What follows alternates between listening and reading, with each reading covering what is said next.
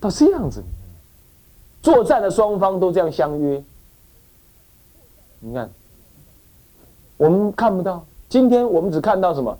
对政府官员如何如何的这些出家人，我们没看到这样子威震道德、这样的震惊天地的这种道人，看不到，是吧？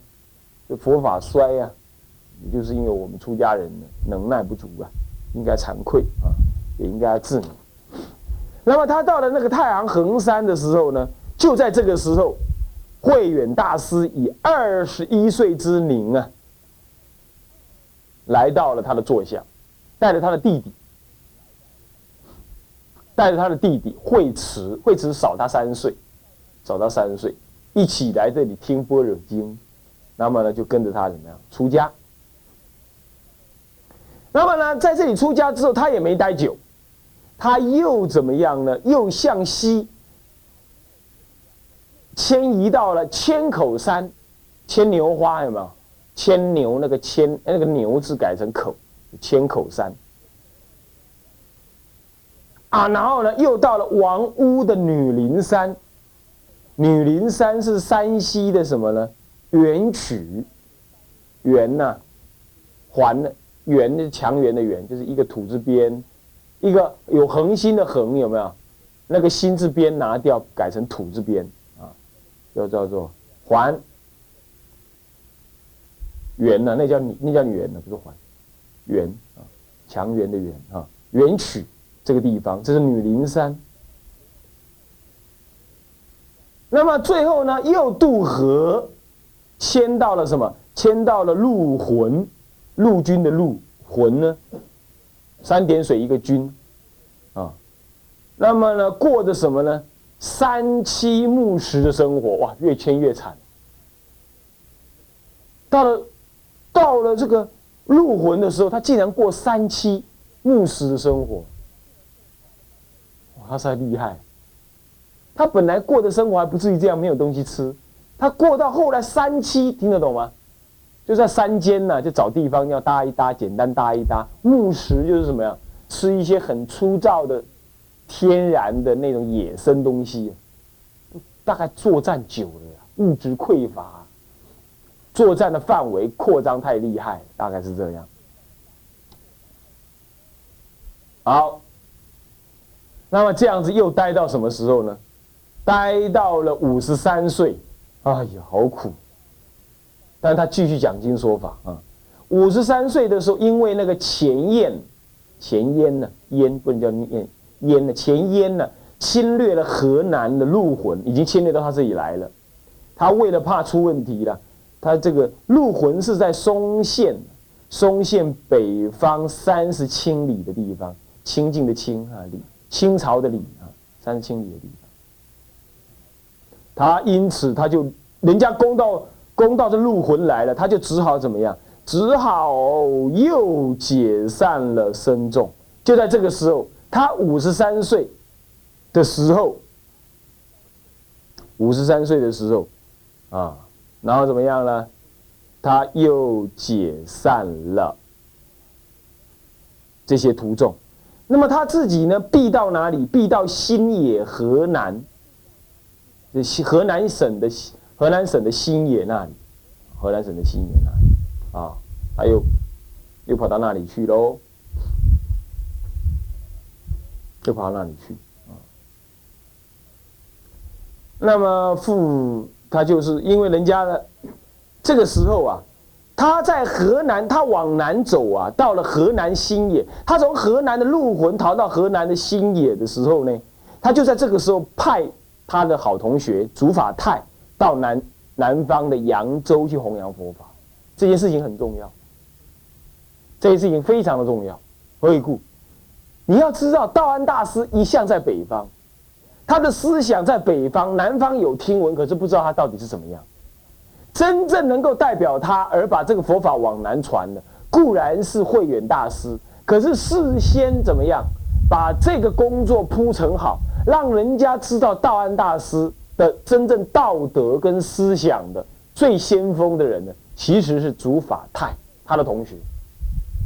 他的同学跟他相处那么久，他更了解，很了解他，啊，但是可能资质没有慧远大师那么好而已。但是啊，他就首先到了扬州，后来竺法泰啊，在扬州讲经说法的时候啊，晋朝的皇帝啊还来听。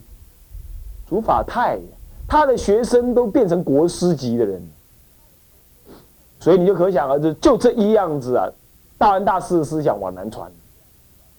这个观念很重要，就是因为我们必须要知道智者大师时代到底南北方的思想有什么大的差异没有？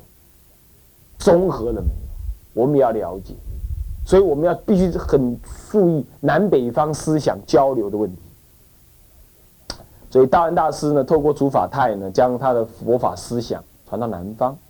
还有一个叫竺法和，也是他的弟子，也是他同学兼弟子。那么被派到什么呢？蜀，也是四川益州那里啊，蜀地去弘扬佛法。呃，弘扬佛法，那么这到了蜀，蜀也是在西南方，也是倾向于南方。那么呢，到了蜀国去的时候，蜀国一向很少佛法，地处人略，当时文化还不是很好，其实是不错的啦。呃，诸葛亮时代的时候已经很大的开发了，可是佛法一直很少传，竺法和进入蜀地去传佛法。这也是一个很重要的事情，把大安思想呢，大安大师思想又传到蜀地去，这两个思想，这两件事情，充分的显现出道安大师有整体中国的弘扬佛法的思想，他把他，他把他身边追随的人呢，派到这么遥远的南方跟西南方的蜀地去弘扬佛法。表示道安大师有那种经略弘法四方的这种什么，这种菩萨的大心量。那也表示的道安大师身边呢，真有这种人能够去弘扬佛法的。所以在历史上评论道安大师，他说道安大师是建立中国佛教一位最重要、重重要奠基之人。中国佛教如果没有道安大师，中国佛教会延后不知道多少百年呢，才能够有更大的基、更好的基础。我想这种评论呢，对于对于我们来讲是可以接受，差不多确实是这样。那你想想看，我们今天的佛教是不是也要面临一个重新整合的局势？中国人遍布在世界的各地，可是中国人并没有好好的弘扬佛法。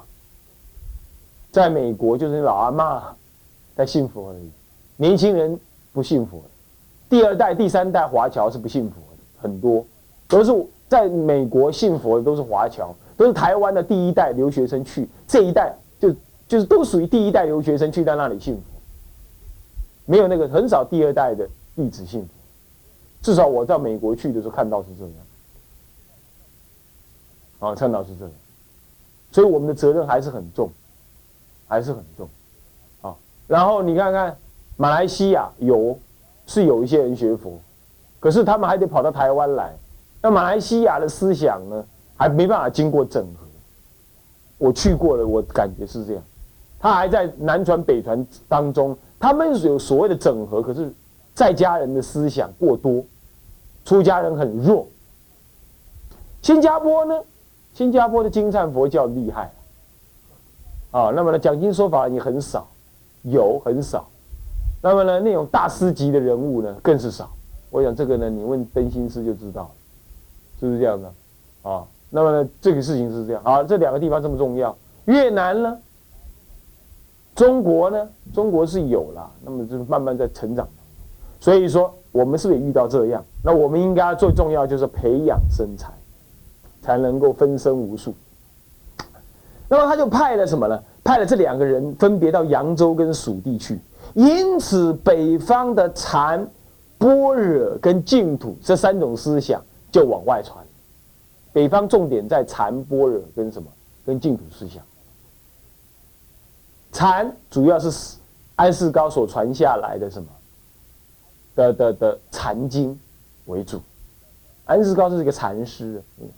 那般若主要是什么呢？支娄迦谶，传下来，后来的放光般若啦、道行般若这样子的的系统，很重要的一个思想系统。那么呢，再来就净土，净土法门，一最主要是什么？弥勒净土，早期是弥勒净土，后来到慧远大师转成净弥陀净土，啊，当时他传出去的是弥勒净土，我总是有净土思想啊，就往南传了。当时南方没有，南方只有什么？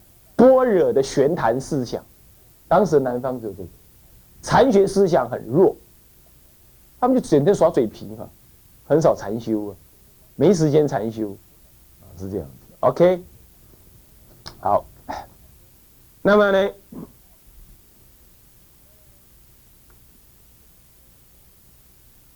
这个，嗯。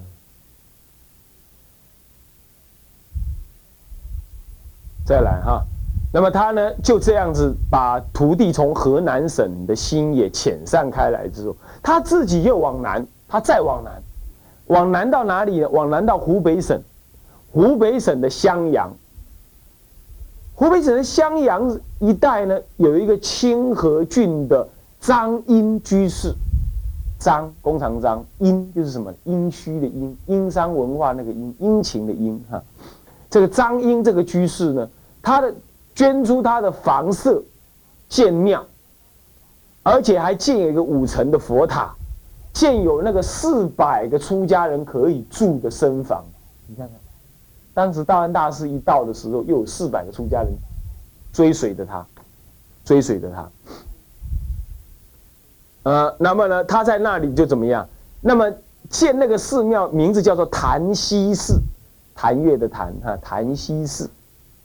那么他在那里呢，有四百个出家人左右跟着他研究般若经，修习禅法。他就在潭溪寺襄阳这一带南方了，已经倾向南方了哈。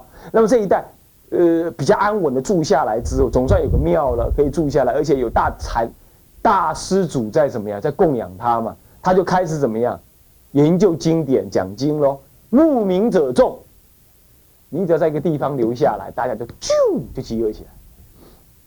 各位同学，记得我一件事情，不要去叫人家出家。你可以建议他走出家的路，但是你不要这样讲。来我这里出家，我以后给你什么好处？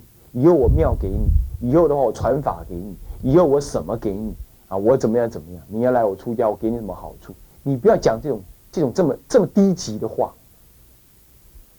出家让他来求你，然后呢，你也不要怕没徒弟。你看人家多么颠沛流离，一到那儿，人家就就就挖给了。为什么？你有德有能，你不怕没徒弟。如果你没徒弟，还是没徒弟，那你因缘如此，你要求忏悔，加紧用功。所以不要招染徒众，不要这样做。也不要要你的徒众替你做宣传，用文字、语言、音声来做宣传，不要这样。我们不是在卖西瓜，懂吗？还要做广打广告，哦，还要摆 pose，我们不要这样做。佛法是被人家求的，从来就只有来教来学，没有往教的。懂意思吗？那你说那叫做众生不请之友是什么？那随缘，有众生需要，你就你得挖给人家帮忙，那才叫不请之友。他不请你，你去帮忙他，而不是招揽人，懂吗？我们不是在摆地摊，摆地摊才叫叫货。来哦来哦，一根我在哦，真笑哦，这说要货，你不能够搞用按的贱卖出去，懂吗？所以说三缄其口。你才保持出家人的格，让法真实的庄严的存在。你硬把经、硬把录音带、硬把你的宣传交给他，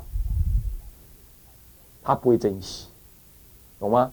啊，所以以后啊，做一个修道人呐，住持道场，要记得我这样的话啊，才不会让佛法低级出售。那么好，其中有这么一个人，叫做洗澡尺这个人。嗯，洗怎么会叫洗澡尺？嗯，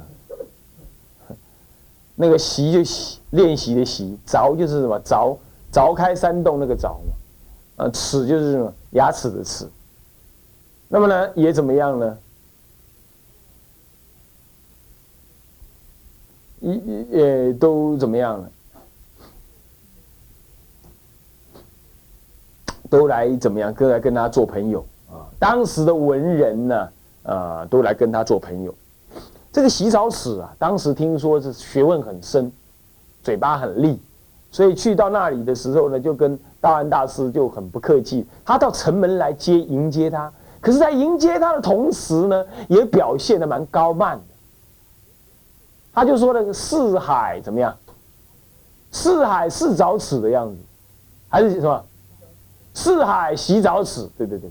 他说四海之内哦，没有人不知道我这个洗澡尺这个人。